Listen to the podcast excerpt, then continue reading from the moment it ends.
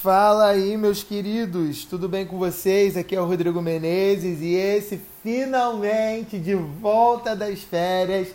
Esse é o podcast do Rei. E olha, a gente encerrou uma primeira parte desse podcast onde eu só falei sobre identidade.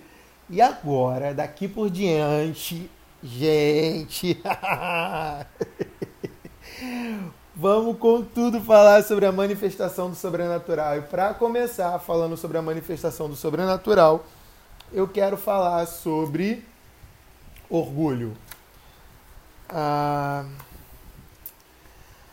por que orgulho? Por que, que eu preciso falar sobre orgulho quando eu falo sobre a manifestação do sobrenatural? Porque muitas das vezes a gente deixa de viver aquilo que Deus tem pra gente. Muitas das vezes a gente deixa de viver o sobrenatural por conta do orgulho que está reinando no nosso coração. E talvez você fale, eu não tenho orgulho. Vamos ver até o final desse podcast se você é uma pessoa orgulhosa ou não. Se você tem ou não orgulho no seu coração. A primeira característica do inimigo é o orgulho. Mas antes de eu falar disso, eu quero falar de amor com vocês. O que, que orgulho tem a ver com amor? Porque o orgulho ele impede você de amar. O orgulho ele seca o seu amor. Vamos lá ver o que a palavra de Deus diz, porque assim, tudo que a gente fizer, a gente precisa fazer movido por amor. Tudo aquilo que Jesus fazia era por amor.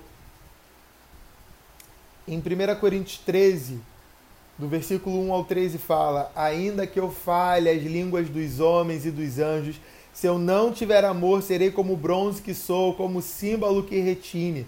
Ainda que eu tenha o dom de profetizar e conheça todos os mistérios e toda a ciência, ainda que eu tenha tamanha fé a ponto de transportar montes, se eu não tiver amor, nada serei.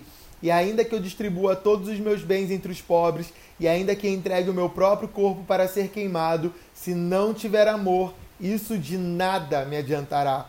O amor é paciente e bondoso. O amor não arde em ciúmes, não se envaidece, não é orgulhoso. Então o oposto de amor é o oposto de orgulho é o que? É o amor. O oposto do amor é o que? O orgulho. O amor não é orgulhoso. Continuando. O amor, perdão. O amor não é orgulhoso não se conduz de forma inconveniente, não busca os seus interesses, não se irrita, não se ressente do mal. O amor não se alegra com a injustiça, mas se alegra com a verdade. O amor tudo sofre, tudo crê, tudo espera, tudo suporta. O amor jamais acaba. Havendo profecias, desaparecerão. Havendo línguas, cessarão. Havendo ciência, passará pois o nosso conhecimento é incompleto e a nossa profecia é incompleta. Mas quando vier o que é completo, então o que é incompleto será aniquilado. Quando eu era menino, falava como menino, sentia como menino, pensava como menino. Quando cheguei a ser homem, desisti das coisas próprias de menino, porque agora vemos como num espelho, de forma obscura. Depois veremos face a face. Agora meu conhecimento é incompleto. Depois conhecerei como também sou conhecido. Agora, pois, permanecem a fé, a esperança e o amor. Estes três, porém, o maior deles é o amor. De todo esse texto, eu quero focar exatamente nisso. O maior disso tudo, do que a fé, do que a esperança, o maior é o amor. Não adianta você profetizar, não adianta você fazer o que for nós precisamos do amor. Gálatas 5, do versículo 22 ao 23 diz: Mas o fruto do Espírito é amor, alegria, paz, longanimidade, benignidade, bondade, fidelidade, mansidão e domínio próprio. Já começa dizendo que a primeira característica do fruto do Espírito é o que? Amor. Então a primeira característica desse fruto é o amor. Então, se você é cheio do Espírito Santo, se você tem o Espírito Santo dentro de você, o seu coração, você precisa ser uma pessoa cheia de amor. João 13, do versículo 34 ao 35 fala: E eu lhes dou um novo mandamento, que vocês amem uns aos outros, assim como eu os amei, que também vocês amem uns aos outros. Nisto, em que? Nos sinais e maravilhas? Nas igrejas gigantes? E nisso e aquilo? Na sua pregação eloquente? Não. Nisto, no amor, quando vocês amarem uns aos outros. Nisto, todos conhecerão que vocês são meus discípulos se tiverem amor uns aos outros.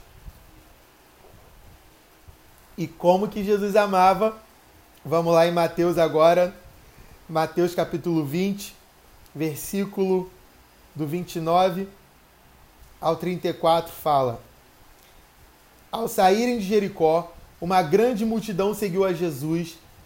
E aí dois cegos estavam sentados à beira do caminho e quando ouviram falar que Jesus estava passando, puseram-se a gritar: Senhor, filho de Davi, tem misericórdia de nós. A multidão os repreendeu para que ficassem quietos, mas eles gritavam ainda mais: Senhor, filho de Davi, tem misericórdia de nós. Jesus, parando, chamou-os e perguntou-lhes: O que vocês querem que eu lhes faça? Responderam eles: Senhor, queremos que se abram os nossos olhos. Olha o que, que vem no versículo 34. Jesus teve compaixão deles e tocou nos olhos deles. Imediatamente eles recuperaram a visão e os seguiram. Jesus era movido por compaixão. Jesus era movido por amor.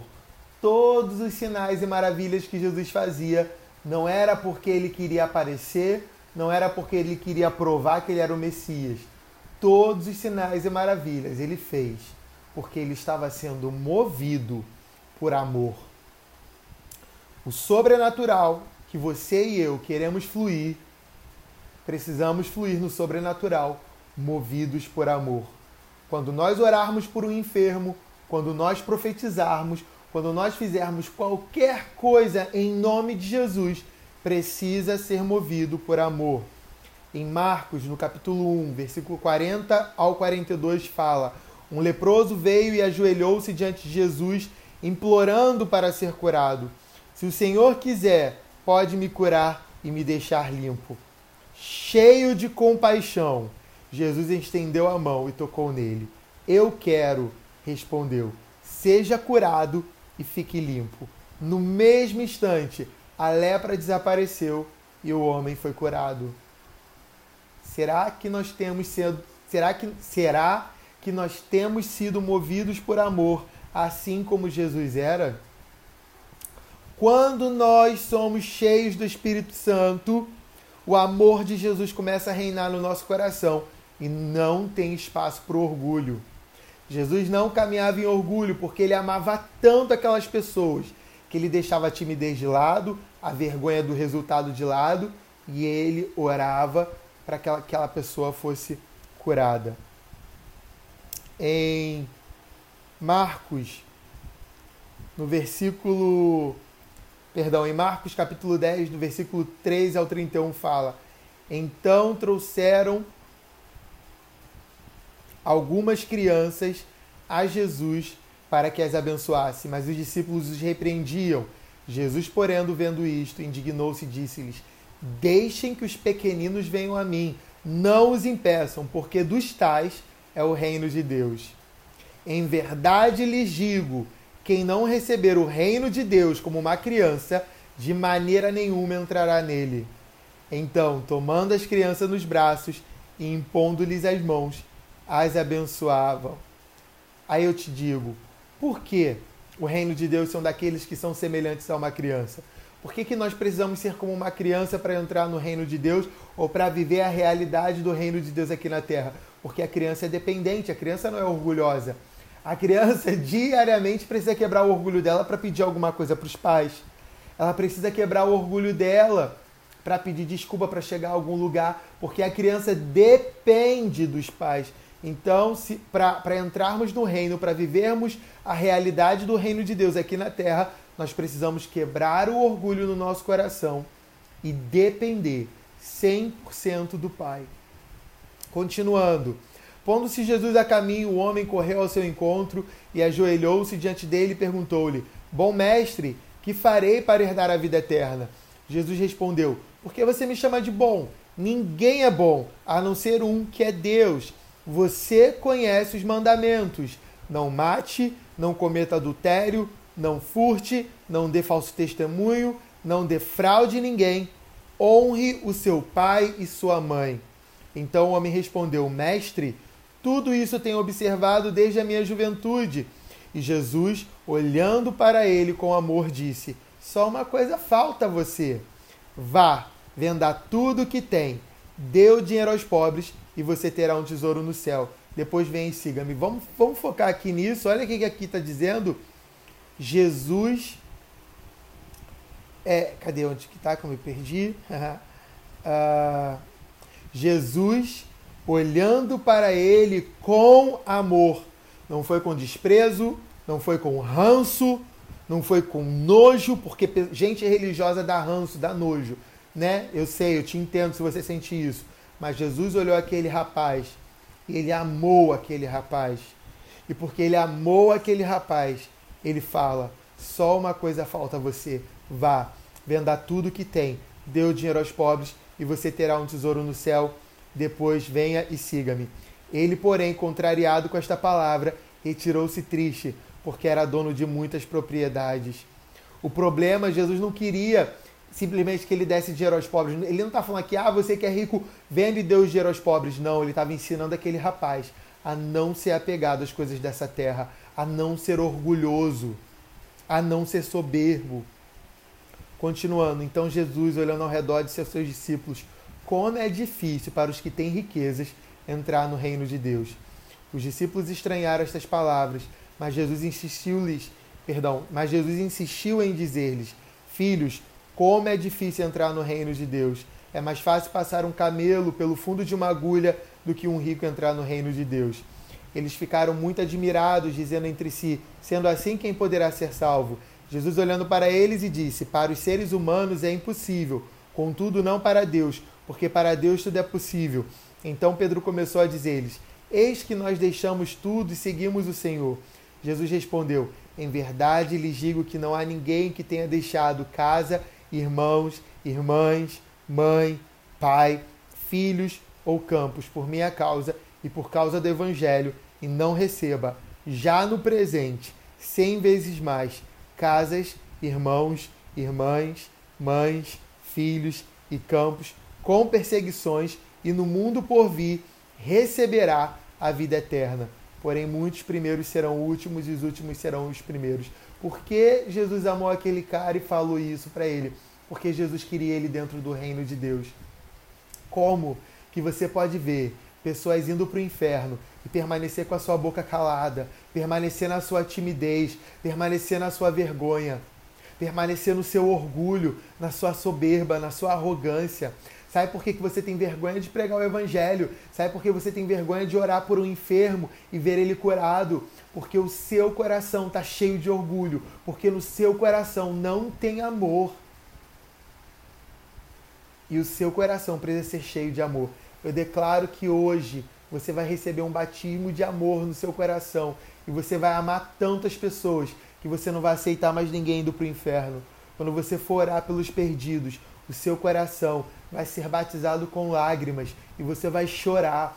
Eu declaro sobre a sua vida visões de pessoas, de mulheres que estão sofrendo nessa hora na mão de homens, pessoas que foram traficadas, pessoas que são que são escravas nos dias de hoje nas mãos dos traficantes humanos, que estão vendendo seus corpos obrigadas a vender. Você vai chorar pelos traficantes, você vai chorar pelas, pelas crianças que estão nas drogas, pelas pessoas que estão viciadas em drogas. Você vai chorar pelas pessoas que estão se perdendo na religiosidade, você vai chorar pelos macumbeiros, você vai chorar pelos perdidos, você vai sentir aquilo que Deus sente quando olha o planeta Terra, você vai sentir aquilo que Deus sente quando ele olha a humanidade, você vai começar a chorar pelos seus vizinhos, você vai começar a chorar pelas suas, pela sua família, pelos seus familiares, pelos seus amigos que estão indo para o inferno. Não é possível que você olhe as pessoas indo para o inferno e você não sinta nada. João 3,16 fala: Porque Deus amou o mundo de tal maneira que deu o seu Filho unigênito, para que todo que nele crê não pereça, mas tenha a vida eterna. Deus amou tanto esse mundo que ele enviou Jesus, porque sem Jesus o mundo estaria perdido. E nós precisamos interceder para que o mundo conheça Jesus. Nós precisamos orar para que o Espírito Santo revele Jesus e chorar e clamar e suplicar. Espírito Santo revela Jesus aos perdidos, revela Jesus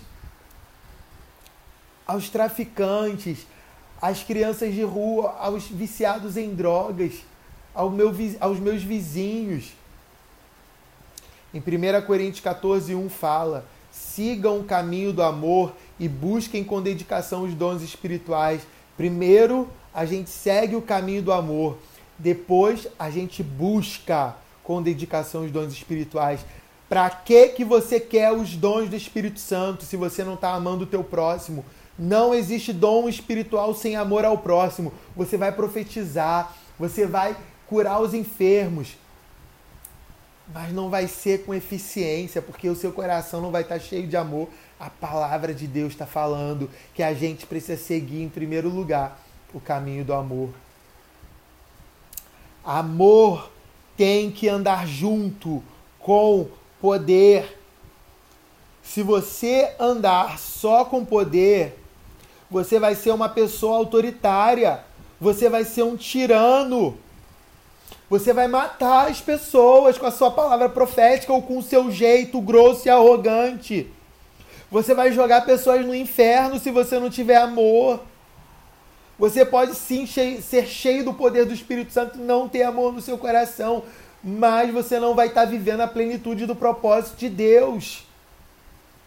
Uma pessoa que não tem amor no coração, mas é cheia do poder de Deus, ela mata pessoas, ela lança pessoas para fora do reino de Deus. Busque o amor em primeiro lugar, seja cheio do Espírito Santo.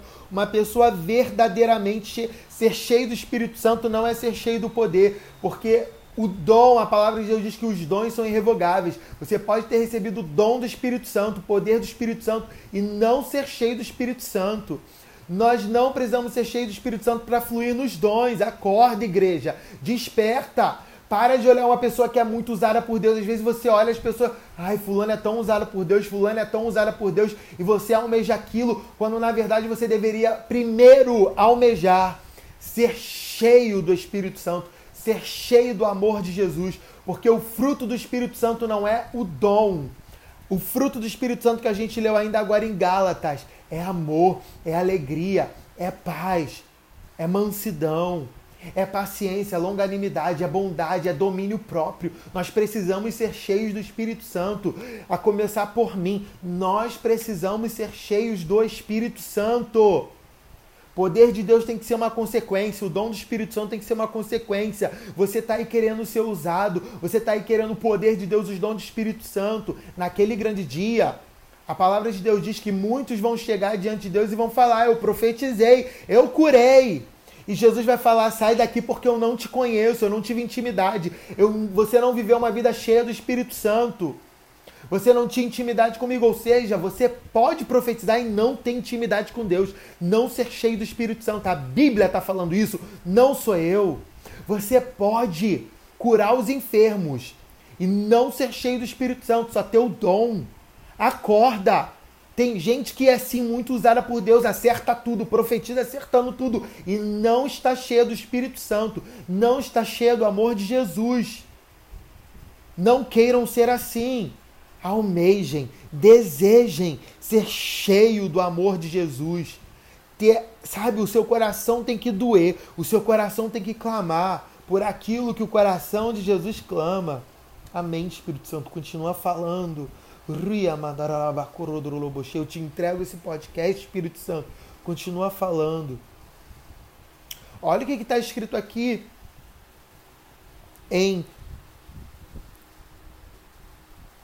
Isaías, no capítulo 14, do versículo 12 ao 14, fala sobre como Lúcifer caiu do céu. Veja como você caiu do céu, ó estrela da manhã. filho da alva, veja como você foi lançado por terra. Você que debilitava as nações, você pensava assim: subirei ao céu, exaltarei o meu trono acima das estrelas e me assentarei no monte da congregação, nas extremidades do norte. Subirei acima das mais altas nuvens e serei semelhante ao Altíssimo. Lúcifer caiu porque estava soberbo e orgulhoso. Ele queria se assentar no mais alto sublime trono. Ele, ele não queria ser como Deus, ele queria ser Deus. Ele estava orgulhoso. A soberba procede à queda, o orgulho procede à queda. E ele caiu na terra. E por ele ser orgulhoso, ele gera homens orgulhosos. Por isso que o primeiro pecado do homem foi a independência. O que, que a gente leu lá? Aqui, ali em Mateus, que Jesus ele queria, que ele diz, Jesus fala que o reino é daqueles que forem semelhantes a uma criança, ou seja, dependentes do Pai. O que, que o Lúcifer fez com o homem? Ele quebrou a dependência do homem Deus. Ele vira e fala: come, porque se você comer desse fruto, você vai ser conhecedor do bem e do mal. Come. Come desse fruto. E o homem comeu. O homem decidiu virar as costas para Deus, porque o homem queria ter o poder de Deus. Olha, o homem queria ser poderoso. O homem não queria mais depender do Pai. E por isso ele caiu. Lúcifer é orgulhoso e soberbo. E ele quer gerar orgulho e soberba nos nossos corações. E então Deus teve que vir como homem para tomar a autoridade que o homem deu para o diabo e assim fazer do homem um filho de Deus. Mateus 28, 18 fala: Jesus aproximando-se falou-lhes dizendo: Toda a autoridade me foi dada no céu e na terra. E logo em seguida, no versículo 19, ele diz: Ide por todo mundo, pre... ide por todo mundo fazendo discípulos de todas as nações. A autoridade foi dada a Jesus e agora essa autoridade também é compartilhada com a gente. Nós temos de volta a nossa autoridade, como eu já falei nos outros podcasts. O Santo dos Santos no Antigo Testamento era o lugar em que era o lugar que Deus habitava quando ele vinha até a terra. Esse lugar agora está dentro de mim e de você. Nós temos esse lugar dentro de nós, porque agora, como está lá em 1 Pedro 2, no versículo 9 ao 10, fala: Vocês, porém, são geração eleita, sacerdócio real, nação santa, povo de propriedade exclusiva de Deus, a fim de proclamar as virtudes daquele que os chamou das trevas para a sua maravilhosa luz. Antes vocês nem eram povo, mas agora são povo de Deus. Antes não tinham alcançado misericórdia, mas agora alcançaram misericórdia. Isso é profundo, gente. Olha o que a palavra está dizendo sobre nós: geração eleita, sacerdócio real, nação santa, povo de propriedade exclusiva de Deus a fim de proclamar. Nós fomos chamados para proclamar a palavra de Deus. Nós precisamos entender que agora o Espírito de Deus habita dentro de nós ele quer encher os nossos corações para que a gente proclame a palavra de Deus.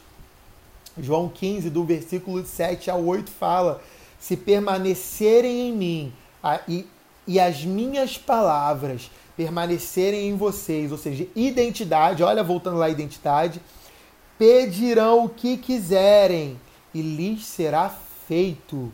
Nisto é glorificado meu Pai, que vocês deem muito fruto e assim mostrarão que são meus discípulos.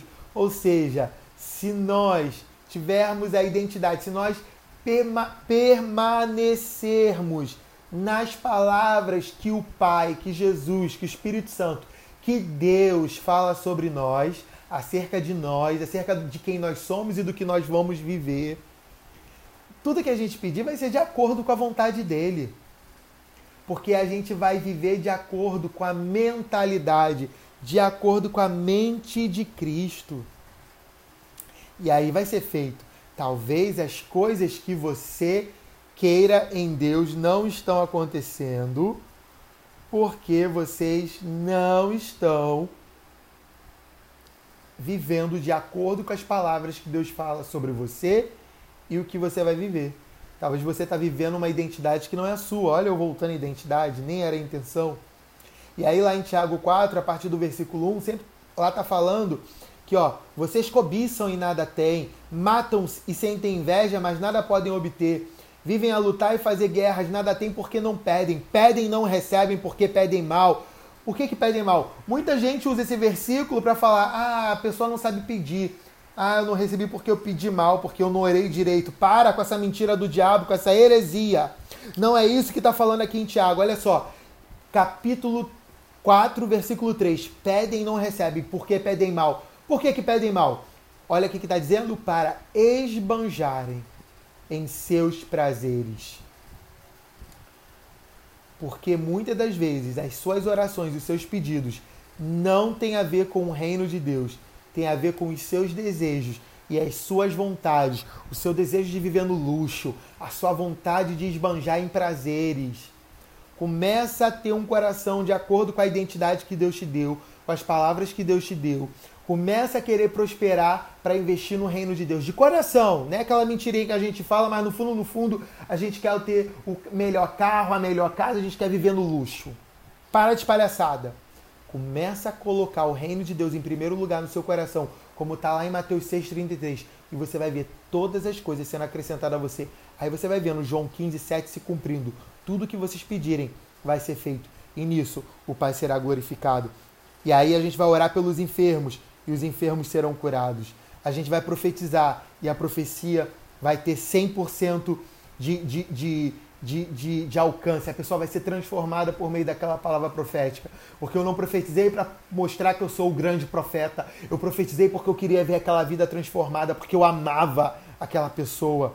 Eu orei e aquela pessoa foi curada não porque eu queria aparecer, mas porque eu queria, porque eu amei tanto aquela pessoa que eu não aceitava aquela pessoa doente, enferma daquela maneira. Aleluia.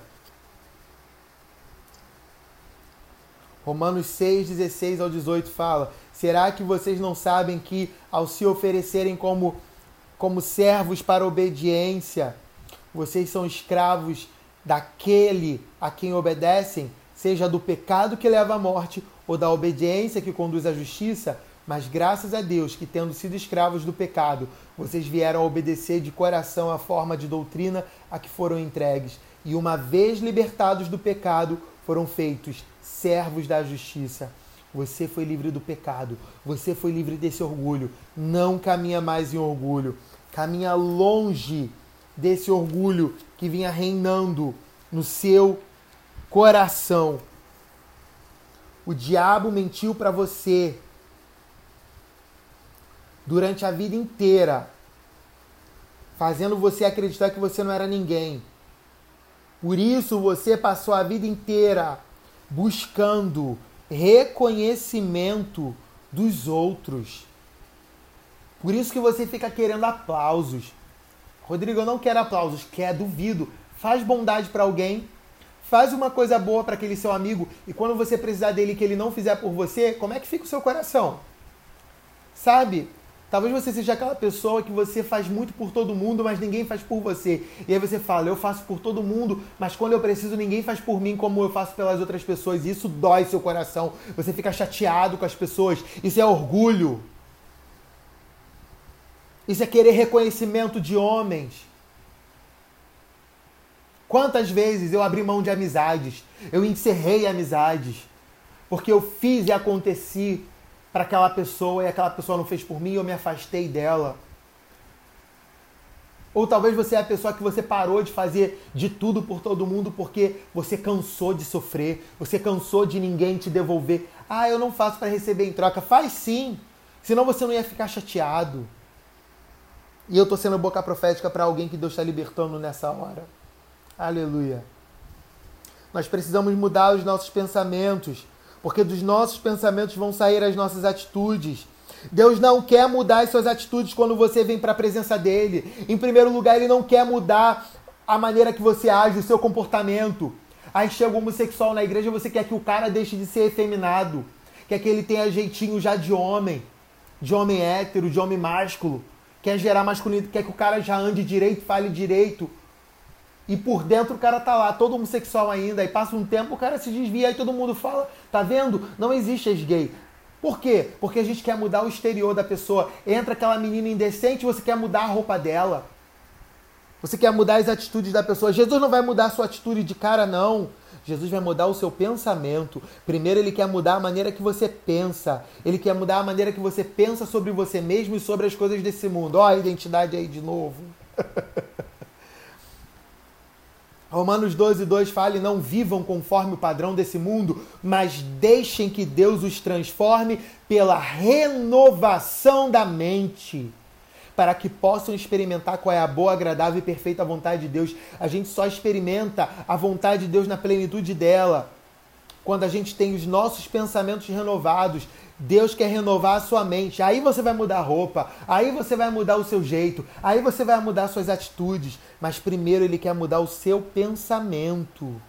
Para de julgar as pessoas. Começa a orar para que Jesus mude o pensamento daquela pessoa. Porque se Jesus mudar o pensamento daquela pessoa, aquela pessoa vai mudar as atitudes e o coração dela. 2 Coríntios 10, do 4 ao 5, fala: Porque as nossas armas, perdão, porque as armas da nossa luta não são carnais, mas poderosas em Deus para destruir fortalezas. Destruímos raciocínios, pensamentos, mentalidades falaciosos e toda arrogância, todo orgulho, toda soberba que se levanta contra o conhecimento de Deus e levamos cativo todo pensamento à obediência de Cristo. Aramanalhas. Nós precisamos vencer esses pensamentos do inferno que entram nas nossas mentes. O diabo quer atacar os seus pensamentos, ele, vai, ele ataca os nossos pensamentos, ele faz a gente pensar que a promessa não vai se cumprir, ele faz a gente pensar que a gente não vai dar certo, que a gente é assim mesmo, que a gente não vai mudar. É mentira! Você vai mudar, você vai ser a imagem e semelhança de Deus porque você é filho dele. O que você pensa você gera. Aquilo que entra na sua mente você quer gerar. O que está na sua mente quer sair da sua boca e ganhar vida. Tiago 3 fala sobre o poder da língua, que a gente precisa escolher o que vamos falar, se é bênção ou maldição. Aquilo que sai da sua boca primeiro passou pela sua mente. Cuidado com os seus pensamentos. Arranque esse capeta da sua mente. Eu declaro você sendo liberto na sua mente desses pensamentos malignos que faz você falar mentiras, que faz você falar mentiras sobre a sua realidade, sobre a sua vida, sobre o seu caráter, sobre a sua identidade, sobre o seu futuro. Eu declaro que você vai começar a pensar os pensamentos do alto e declarar bênçãos. Aleluia. Aleluia. O orgulho causa independência de Deus. E Tiago 4,6 fala: Deus resiste ao soberbo, mas dá graça aos humildes. O orgulho está baseado na autoimagem que você vive em cima de fundamentos que são mentiras. Isso é autossuficiência. Eu não preciso de Deus. Talvez você não fale isso, mas você age assim. Todas as vezes que, todas as vezes que você deixa de orar. Porque se você dependesse de Deus, você oraria. Ah, Deus sabe o que eu preciso, sabe, mas Ele quer que você fale, porque Ele quer que você seja como uma criança, pedindo, se humilhando, chegando à presença dele e falando: Deus, eu preciso disso. Todas as vezes que eu chego a uma situação em que eu falo: Deus, se você não fizer, eu estou ferrado. É quando Deus age é quando Deus aparece, é quando Deus se manifesta. Sempre. Por quê? Porque ele quer que a gente chegue nesse lugar de inde... perdão, ele quer que a gente chegue nesse lugar de dependência, de humilhação, onde a gente abre mão do nosso orgulho. Mateus 5,3, a primeira bem-aventurança do sermão do monte, do sermão da montanha, quando Jesus fez a maior pregação dele, a primeira coisa que Jesus fala é o quê? Bem-aventurados humildes, de espírito, porque deles é o reino dos céus. Ou seja, o reino dos céus pertence aos humildes. Então nós precisamos ter um coração humilde. Todas as vezes que a gente para para orar por um enfermo que entra no nosso caminho, a gente está se humilhando. A gente está falando, eu não consigo, eu não posso mudar a história daquela pessoa, mas Deus pode. Todas as vezes que a gente para alguém e ora por aquela pessoa, a gente está falando, a gente está se humilhando, a gente está falando, eu não posso, mas Deus pode. Deus faz na vida dessa pessoa. Então, quem profetiza, quem ora por alguém, quem, quem, quem, quem se move, quem, quem chega na presença de Deus, quem vive uma vida de adoração, são os humildes. Os orgulhosos passam o dia inteiro e eles não oram. Eles não adoram, eles esquecem. Porque eles não precisam de Deus. Ah, eu sei que eu preciso de Deus, sabe nada? Se você soubesse, você leria a Bíblia todo dia. Se a gente soubesse, a gente oraria todo dia. A gente pedir, a gente clamaria e suplicaria todos os dias. Meu Deus, que essa palavra entre nos nossos corações e traga transformação. O inimigo não tem como impedir a obra de Deus na tua vida, mas ele tem como te atrasar. Como? Gerando orgulho no seu coração. O orgulho impede você de viver aquilo que Deus tem para você.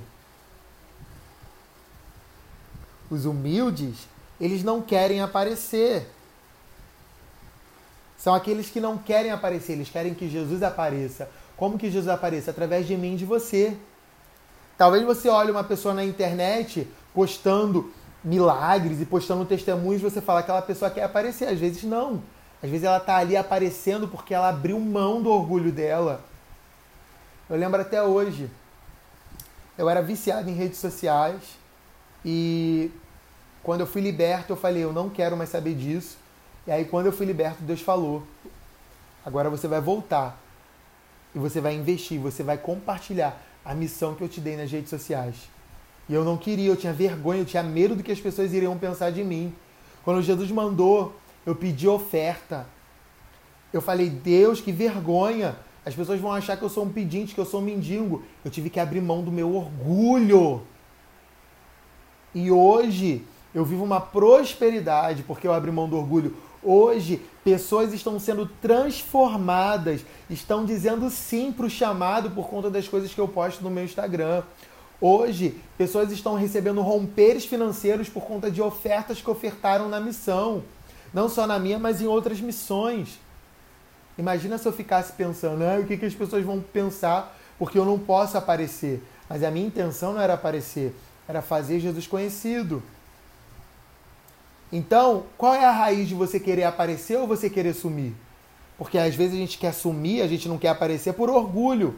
E a gente também pode estar querendo aparecer por orgulho. Precisamos sondar os nossos corações. Olha lá que está em Mateus 4, do versículo 1 ao 11. A seguir, Jesus foi levado pelo Espírito ao deserto para ser tentado pelo diabo. E depois de jejuar 40 dias e 40 noites teve fome. Então o tentador, aproximando-se de Jesus, disse: Se você é o filho de Deus, mande que essas pedras se transformem em pães. Jesus, porém, respondeu: Está escrito: ser humano não viverá só de pão, mas de toda palavra que procede da boca de Deus. Ou seja, Olha o diabo tentando fazer Jesus agir na força do braço e não depender de Deus. Se foi o Espírito que levou Jesus ao deserto, o próprio Espírito iria trazer a provisão. Ele não precisaria se, se preocupar. Jesus não te deu uma palavra?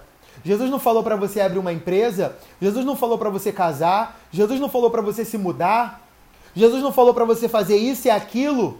Por que, que agora você está tentando fazer as coisas da força do seu braço? Para! Porque se foi realmente Jesus, ele vai trazer a provisão. Olha só, continuando. Então o diabo, então o diabo levou Jesus à cidade santa, colocou-o sobre o pináculo do templo e disse: Se você é filho de Deus, jogue-se daqui, porque está escrito: Aos seus anjos ele dará ordem ao seu respeito, e eles o sustentarão nas suas mãos, para que você não tropece em alguma pedra.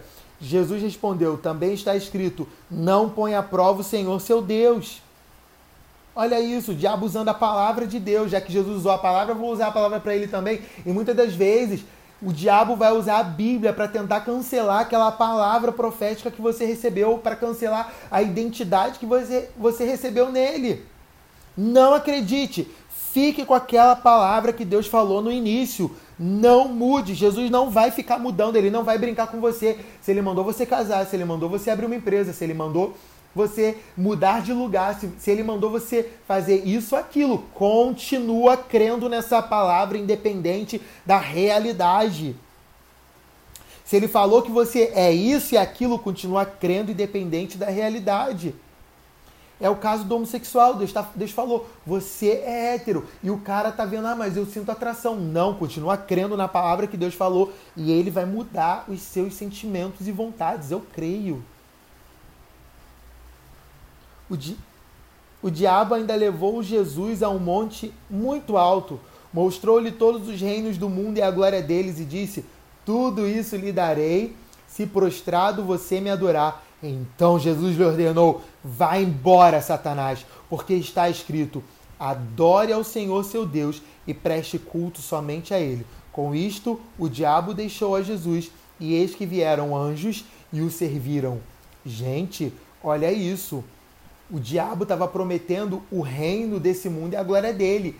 Só que toda a autoridade foi dada a Jesus. Jesus, inclusive, veio e tomou tudo isso do diabo. O diabo estava querendo dar a Jesus aquilo que já era dele por direito. Para de acreditar nas mentiras do diabo. Muitas das vezes o diabo está dizendo que vai te dar coisas que já são suas. Sabe quando isso aqui acontece na sua vida? Quando você faz um jejum muito louco para receber aquilo que Jesus já te deu. Quando você quer fazer vários propósitos de oração, quando Jesus para receber algo que Jesus já te deu. Gente, que loucura! Quando você quer fazer campanha, quando você entrega todo o seu dinheiro para um pastor, para um líder, para alguém, para receber algo que Jesus já te deu. Não estou dizendo que não é para jejuar, não estou dizendo que não é para orar, não estou dizendo que não é para ofertar. Vocês entendem o que eu estou falando, amém? Quem tem espírito para ouvir, ouça o que o Espírito Santo está falando à igreja. E olha o que acontece no final: o diabo deixa Jesus. Mas deixa quando? Quando ele dá ordem, vai embora. Tá na hora de você mandar o capeta embora. Tá na hora de você falar, vai embora. E o diabo deixou. E vieram anjos e os serviram. Ou seja, Jesus estava lá com fome, passando necessidade. Tudo que estava acontecendo com ele. Quando ele manda o diabo embora, os anjos chegam. Tá na hora de você mandar o diabo embora. E aí a provisão vai chegar. Para de acreditar nas mentiras do diabo. Talvez a provisão, o milagre não chegou como deveria, porque Deus te deu uma palavra, você obedeceu, mas as circunstâncias vêm, a realidade contrária vem e você no seu coração você murmura. No seu coração você deixa o medo te dominar. Para com isso agora em nome de Jesus. Se humilha diante da presença do Senhor, pede perdão, manda esse capeta embora e o milagre vai acontecer. A provisão vai chegar. Deus não quer ficar te sustentando de maná em maná, de provisão em provisão. Ele quer te dar uma terra prometida, ele quer fazer você entrar na terra prometida que mana leite e mel. Receba essa palavra nessa noite, que eu já passei até do meu tempo de podcast. Mude o pensamento de vocês. Filipenses 2:5. Tenham entre vocês o mesmo modo de pensar que Cristo Jesus. 1 Coríntios 2,16. Nós, porém, temos a mente de Cristo. Nós precisamos ter uma atitude mental, precisamos caminhar de acordo com a palavra de Deus, agir com a mente de Cristo. Para de ter essas falhas de atitudes mentais. O que você ler na Bíblia tem que ser o seu espelho, tem que ser fundamento e verdade absoluta. Qual é o espelho que você vê? O que você está lendo na Bíblia? O que você realmente está acreditando, está crendo? Quando as circunstâncias aparecem, quando as circunstâncias ruins aparecem, o que você faz? Você se lembra do que Deus disse sobre você?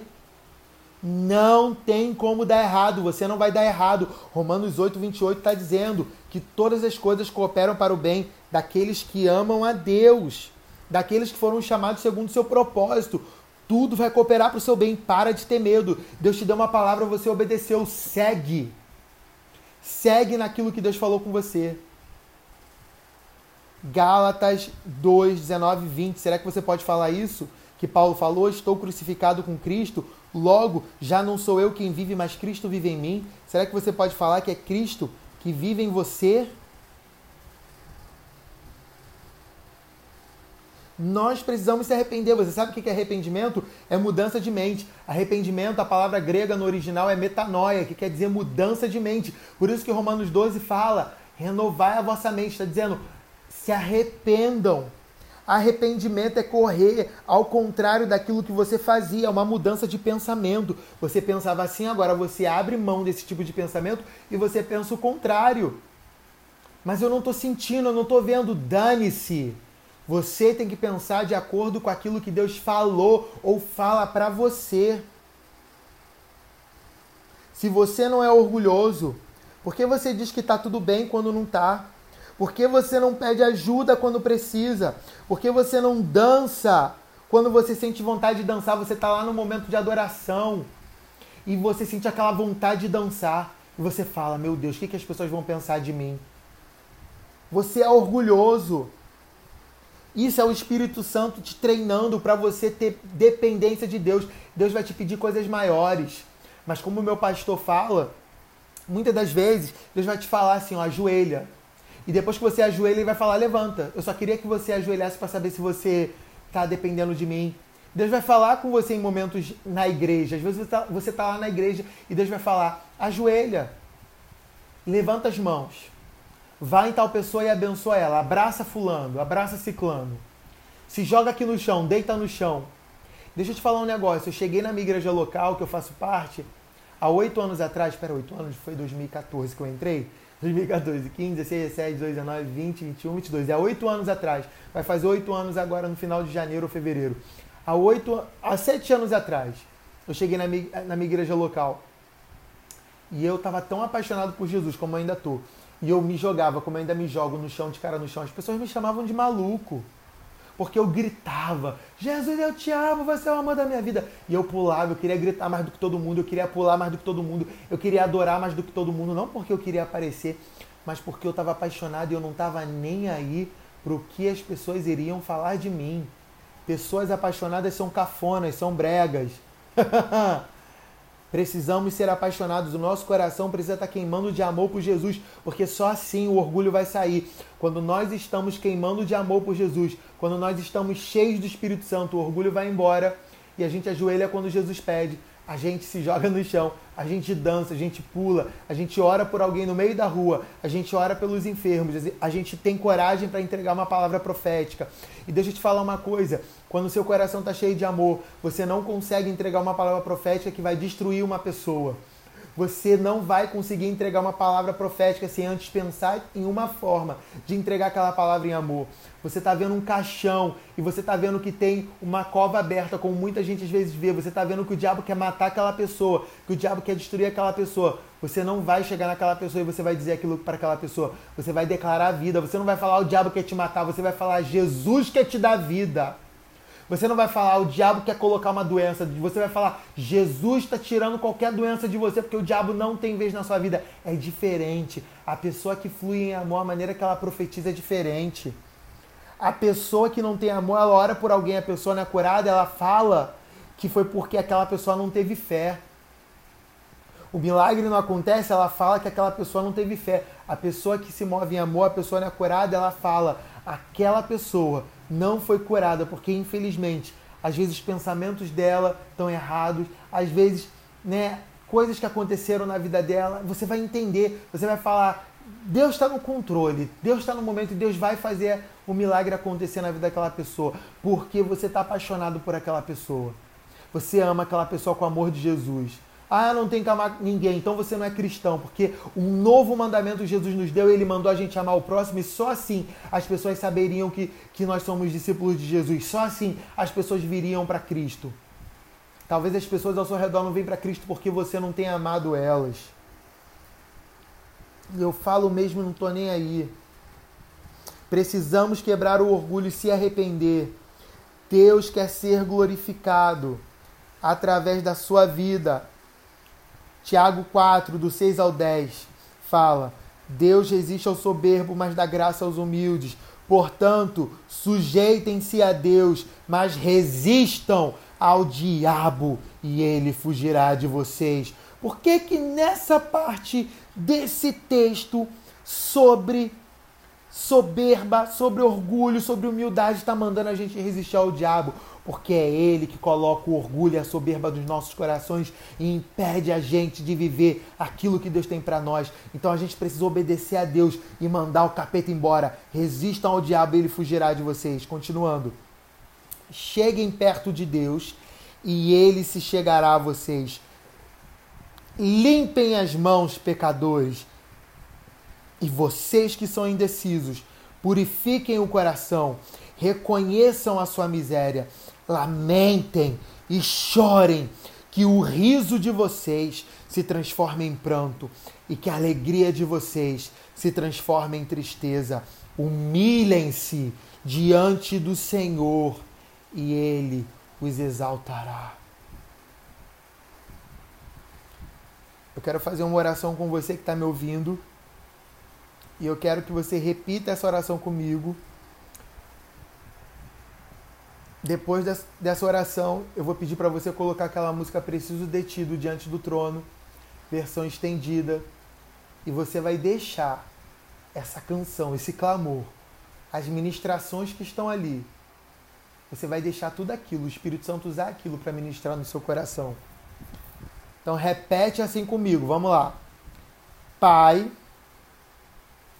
eu me arrependo por permitir que esses princípios do inimigo tenham me influenciado e de alguma forma ainda influenciem as minhas decisões, o meu comportamento. Peço perdão por essa forma de pensar contrária aos seus pensamentos e me liberto do orgulho, da minha autoimagem, baseada nos outros, no que vão pensar de mim, baseada na vergonha, no medo, na inveja nas comparações, em me sentir ofendido. Eu me arrependo e eu entrego tudo isso ao Senhor Jesus, em teu nome. Amém.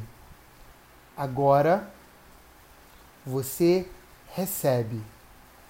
Estende a sua mão com a palma para cima e só recebe o perdão de Jesus sobre a sua vida. Eu vou orar sobre você.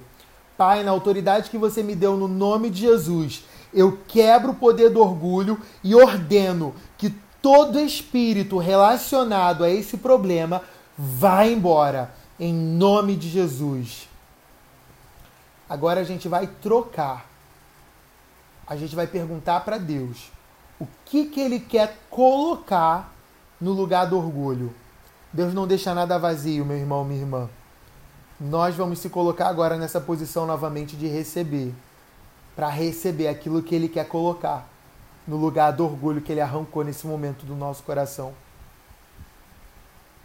Repete assim comigo. Senhor, o que o Senhor tem para mim? Em troca,